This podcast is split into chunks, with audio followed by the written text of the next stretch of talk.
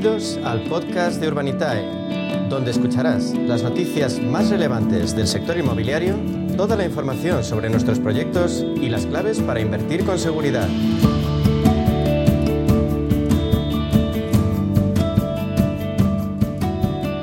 Buscamos oportunidades en el sector inmobiliario, buscamos dónde invertir aquí lo hacemos con Urbanitae y con Diego Bestard, es el consejero delegado de Urbanitae. Diego, ¿qué tal? Bienvenido, muy buenos días. Buenos días, un placer, como siempre. Y vamos a hablar hoy de uno de los activos alternativos posiblemente más desconocidos para el inversor, como son los trasteros. ¿Qué ventajas presenta este tipo de inversión, invertir en trasteros, por ejemplo?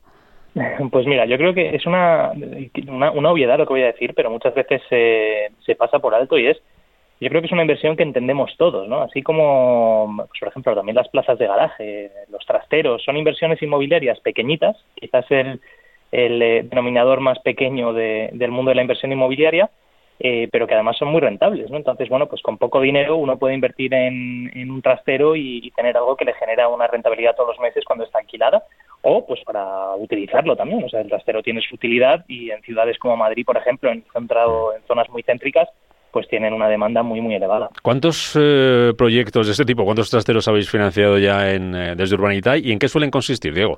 Pues a ver, nosotros hemos hecho ya yo creo que unos 10, 12 proyectos de este tipo, eh, todos en el centro de Madrid, de la mano de un promotor que conocimos ya hace años, casi a los inicios de, de Urbanitae, y la verdad es que los proyectos estos nos han ido muy muy bien, sobre todo porque porque bueno tienen tienen algunos puntos específicos que hacen que sean unas inversiones muy atractivas, ¿no? O sea, el, volumen de inversión tiende a ser eh, relativamente pequeño comparado con, por ejemplo, hacer una promoción de obra nueva residencial, que suele ser pues eh, un proyecto bastante más grande que requiere más capital. Luego, por ejemplo, los plazos son muy cortos. Eh, al final, lo que hacemos con este promotor es principalmente buscar en zonas muy céntricas de Madrid, en barrios muy establecidos, locales comerciales grandes que no están funcionando. Es decir, el, típico taller o la típica galería que hay medio cerrada desde hace mucho tiempo, bueno, pues eso lo compramos Mm. y, se hace una reforma y se ponen los trasteros. Entonces, bueno, los plazos de, del desarrollo de los trasteros son plazos cortos eh, y principalmente también eh, un punto muy importante es que no hay que pedir licencia.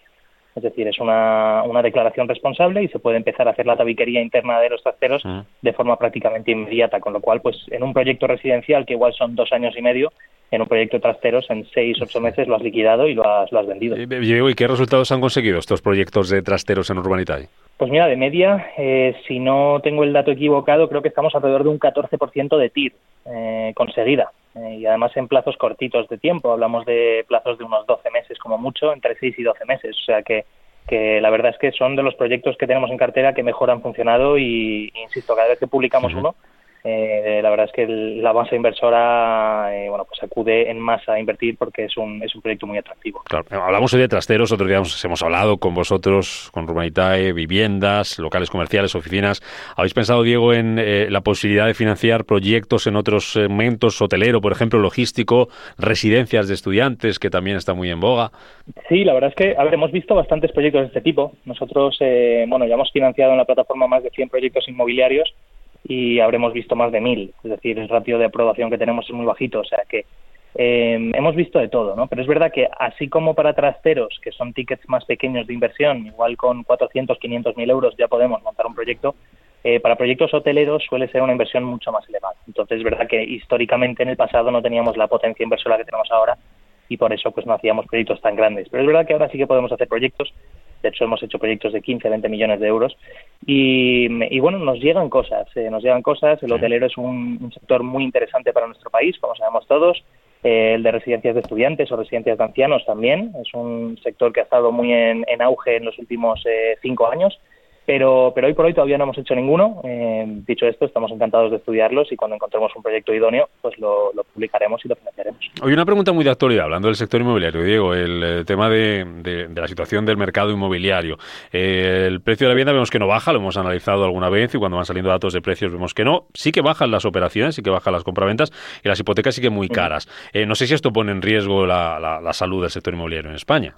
Bueno, a ver, la salud sigue siendo la que ha sido durante los últimos cuatro o cinco años, la dinámica es la que es, y es que estamos construyendo por debajo de, las necesidades estructurales de nuestro país. Entonces, cuando hay poca vivienda, pues al final lo que ocurre es que el precio de la poca que hay, pues el precio sube y sube y sube. Y esto se ve especialmente en el sector de alquiler, por ejemplo. O sea, alquilar eh, y esto lo estamos viendo en noticias prácticamente todos los días, ¿no? En prensa se habla de, lo que suben los alquileres, de que los jóvenes no se pueden emancipar.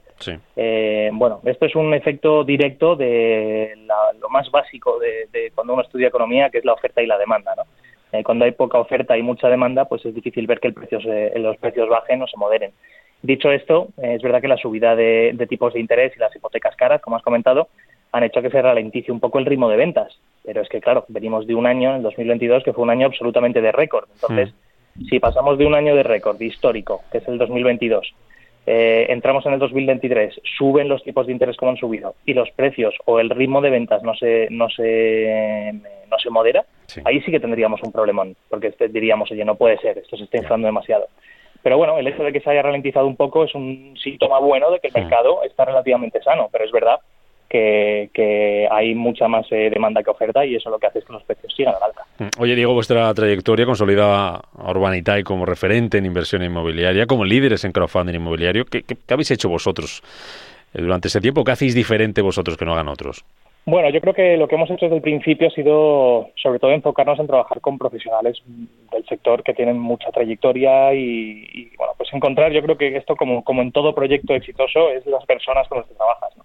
Y al final nuestra tenemos por un lado nuestra base inversora, que son los, eh, los pequeños y medianos inversores que invierten en la plataforma, pero luego el otro lado, igual de importante o incluso más, es el lado del promotor, los promotores con los que hacemos los proyectos. Y, nosotros siempre hemos trabajado con empresas profesionales, con una trayectoria tremenda, eh, con una solvencia tanto técnica como económica muy, muy comprobada, y eso ha hecho que los proyectos funcionen. Así que, bueno, mientras los proyectos funcionen, yo creo que, el éxito está, está prácticamente asegurado. ¿Ha habido alguno que no haya funcionado? Creo que habéis devuelto más de 25 proyectos a los inversores, tengo por aquí anotado.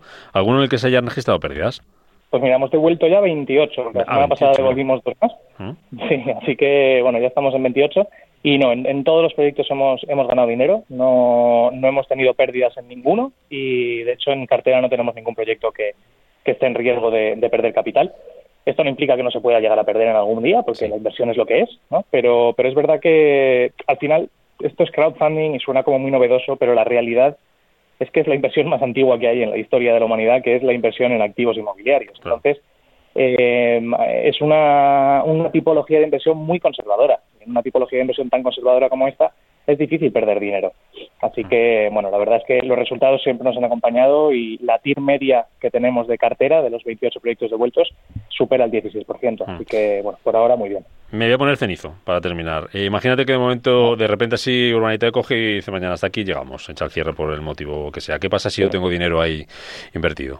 Bueno, pues primero, el, dinero que hay en la plataforma, el dinero no invertido, porque al final pues nosotros tenemos un sistema de, de carteras digitales donde está el dinero de los inversores, ese dinero no está en nuestras cuentas, está en una entidad de pagos externa, que es la que lo gestiona. O sea que en el caso de que Urbanitae tuviera que cerrar por cualquier razón, ese dinero está asegurado.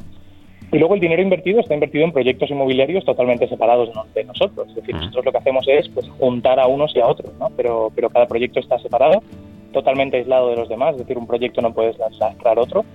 Y luego nosotros somos una plataforma regulada y supervisada por CNMV y esto pues tiene ciertos requerimientos. Y uno de los requerimientos es tener un fondo de, capital para en caso de cierre que sea una, un cierre, pues lo que llaman organizado, ¿no? Mm. Y, que podamos tener suficiente capital para prestar el servicio de gestión de esos fondos hasta que se termine el último proyecto que tenemos vivo. Mm. Así que bueno, hay mucho nivel de garantías y, mm. el inversor podría, debería estar tranquilo. Para estar tranquilos y tener nuestro dinero seguro. Urbanitae, invirtiendo en el sector inmobiliario.